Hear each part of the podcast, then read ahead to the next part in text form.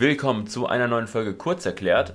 Heute mit einer Folge wieder zum Strafrecht und zwar zum Thema, wie man eine gute Strafrechtsklausur schreibt. Genau. Wir knüpfen also an unsere eine Folge an aus von vor drei Wochen, glaube ich, wo wir erklärt haben, wie man eine gute öffentlich-rechtliche Klausur schreibt und jetzt das gleiche nochmal im Strafrecht.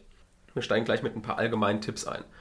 Und zwar gibt es zwei mögliche Klausurarten, die du schreiben kannst im Strafrecht. Es gibt Knobelklausuren und es gibt Rennfahrerklausuren.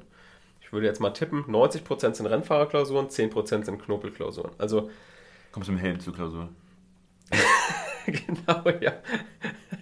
Die Rennfahrerklausuren heißt einfach, dass du möglichst äh, schnell durch die Klausur gehst und ganz, ganz viel prüfen musst in kurzer Zeit. Das war zum Beispiel auch in meinem Examen so. Es war ultra viel zu prüfen.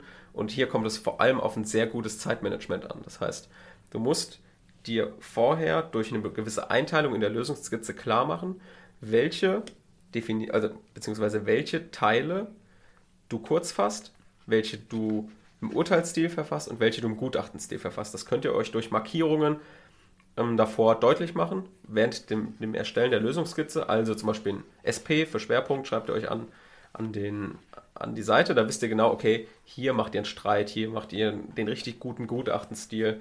Und wenn ihr wisst, okay, dieses Delikt prüft ihr, das ist zwar nicht schwerpunktsmäßig zu prüfen, aber es ist trotzdem relevant, dann packt ihr euch irgendwie, was weiß ich, sucht ihr euch eine, eine Ziffer aus, zum Beispiel ein V für verkürzten Gutachtenstil, dass ihr nur den verkürzten Gutachtenstil benutzt. Der verkürzte Gutachtenstil geht folgendermaßen, ihr baut immer ein, indem ich dir auf den Kopf schlug, habe ich eine, eine körperliche Misshandlung begangen, pathologischer Zustand etc. Das heißt, ihr baut immer Subsumption, Komma, Definition, Komma, Ergebnis in einem Satz. Das ist der verkürzte Gutachtenstil. Der ist nochmal einen Ticken smarter als der Urteilsstil, weil der immer schon sehr abgehackt ist. So, der A hat eine Körperverletzung begangen, zack. So, da ist weder eine Definition drin noch irgendwie eine Subsumption. Das heißt, da müsst ihr euch schon wirklich sehr sicher sein. Also es gibt drei Möglichkeiten: Urteilsstil, verkürzer Gutachtenstil und Gutachtenstil. So, wie geht ihr jetzt in der genauen, in der genauen Klausur vor? Wir stellen uns vor, es ist eine Rennfahrerklausur und wir müssen jetzt gutes Zeitmanagement machen und wir bekommen als erstes den Sachverhalt und lesen den Sachverhalt natürlich zweimal. Das erste Mal markiert ihr euch schon am Rand irgendwas, was euch sofort auffällt. Irgendwie, oh, das war doch hier irgendwie raubrauberische Erpressung. Die Abgrenzung markiert ihr euch am Rand. Dann müsst ihr den Sachverhalt natürlich verstehen. Das heißt, das, das macht ihr beim zweiten Mal durchlesen. Ihr versteht genau, was hier passiert. Und dann könnt ihr auch nochmal beim zweiten Lesen überprüfen, ob euer erster Gedanke, den ihr an den Rand geschrieben habt, auch stimmt.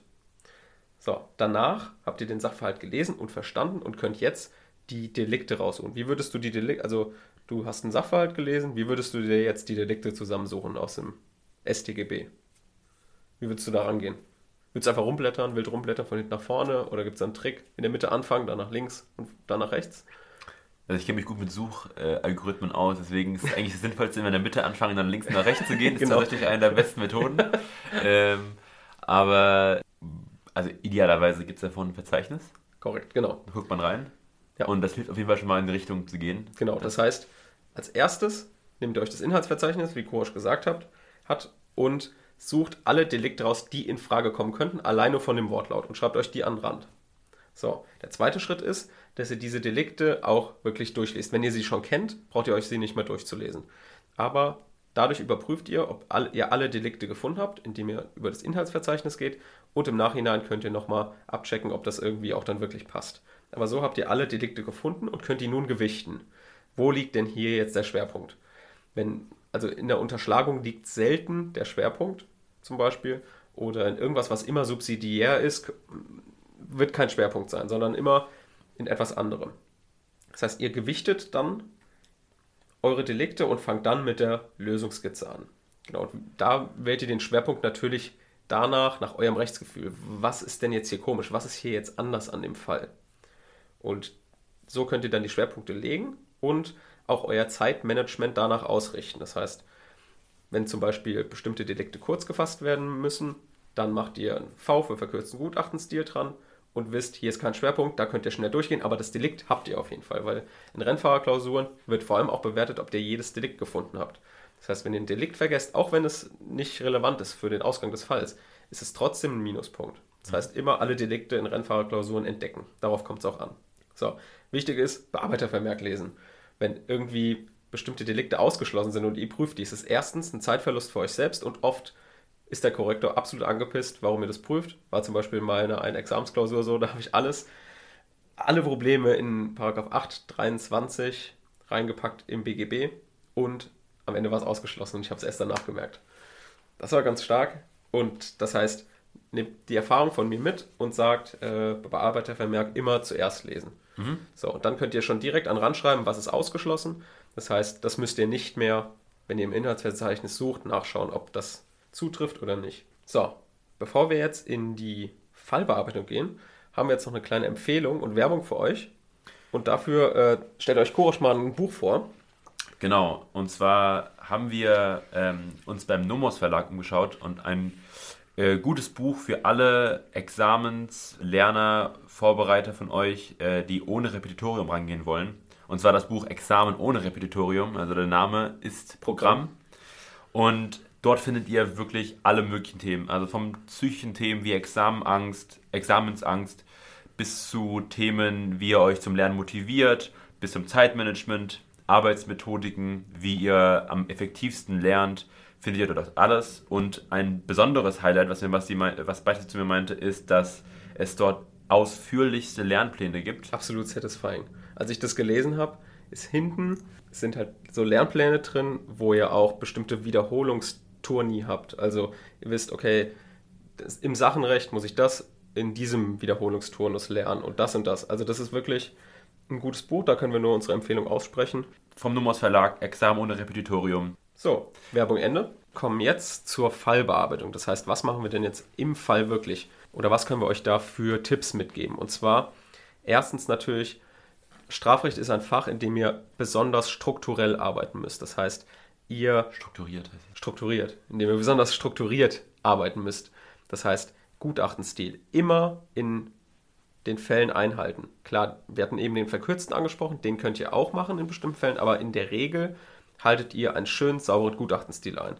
Dann prüft ihr alle Delikte, alle im schönen Aufbauschemata. Die könnt ihr alle super auswendig lernen. Das heißt, wir merken uns auch, die Gerüchte stimmen. Strafrecht ist ein Fach, in dem man einfach alles durch Auswendiglernen machen kann. Du kannst immer, würde ich behaupten jetzt einfach mal, immer über die vier Punkte kommen, wenn du einfach nur stupide auswendig lernst, ohne was zu verstehen.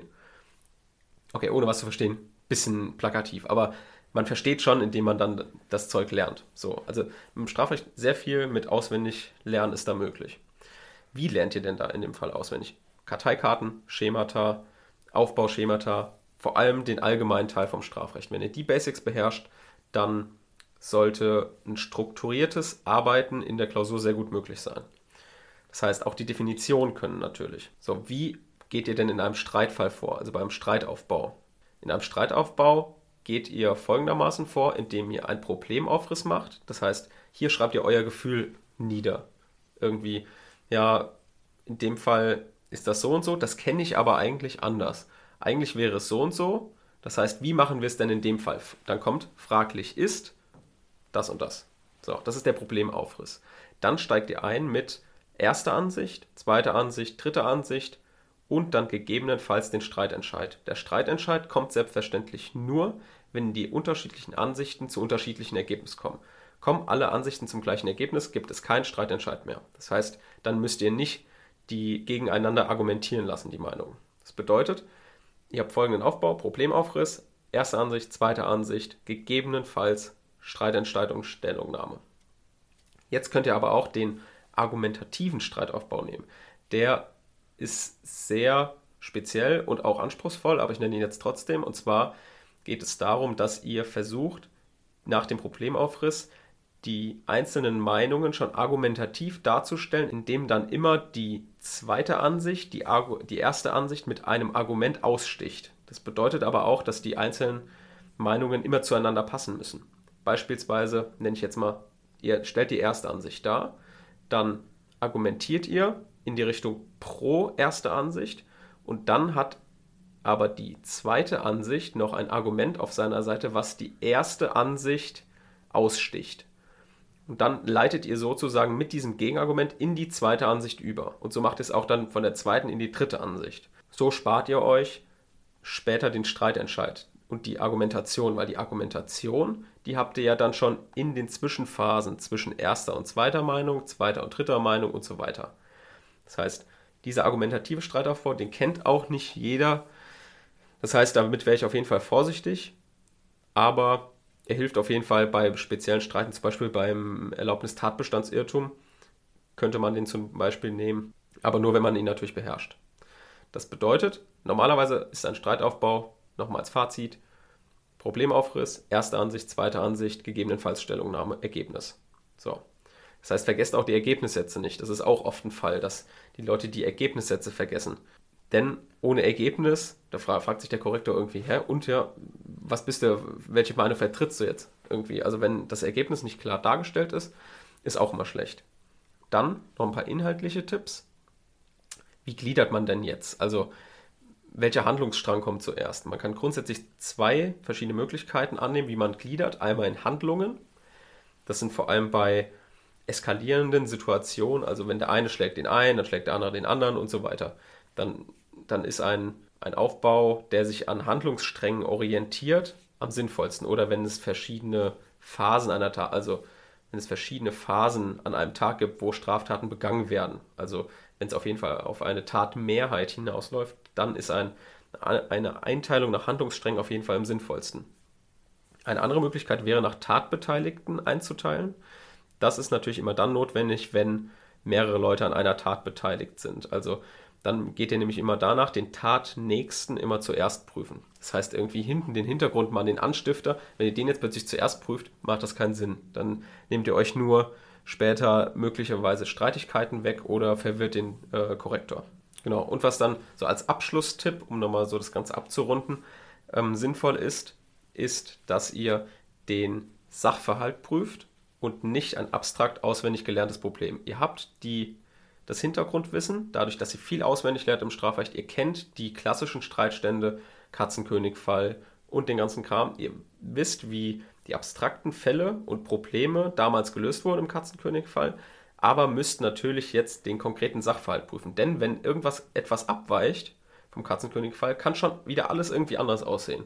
Das bedeutet, dann müsst ihr vielleicht irgendwas prüfen, was im Katzenkönigfall nicht relevant war. Das bedeutet immer, prüft den Sachverhalt, versteht den Sachverhalt und ja, schreibt nicht nur das abstrakt auswendig gelernte Problem runter. Ja, das war so meine Tipps zum Strafrecht und damit sind wir auch fertig. Vielen Dank fürs Zuhören und wir sehen uns am Sonntag. Bis dann. Tschüss.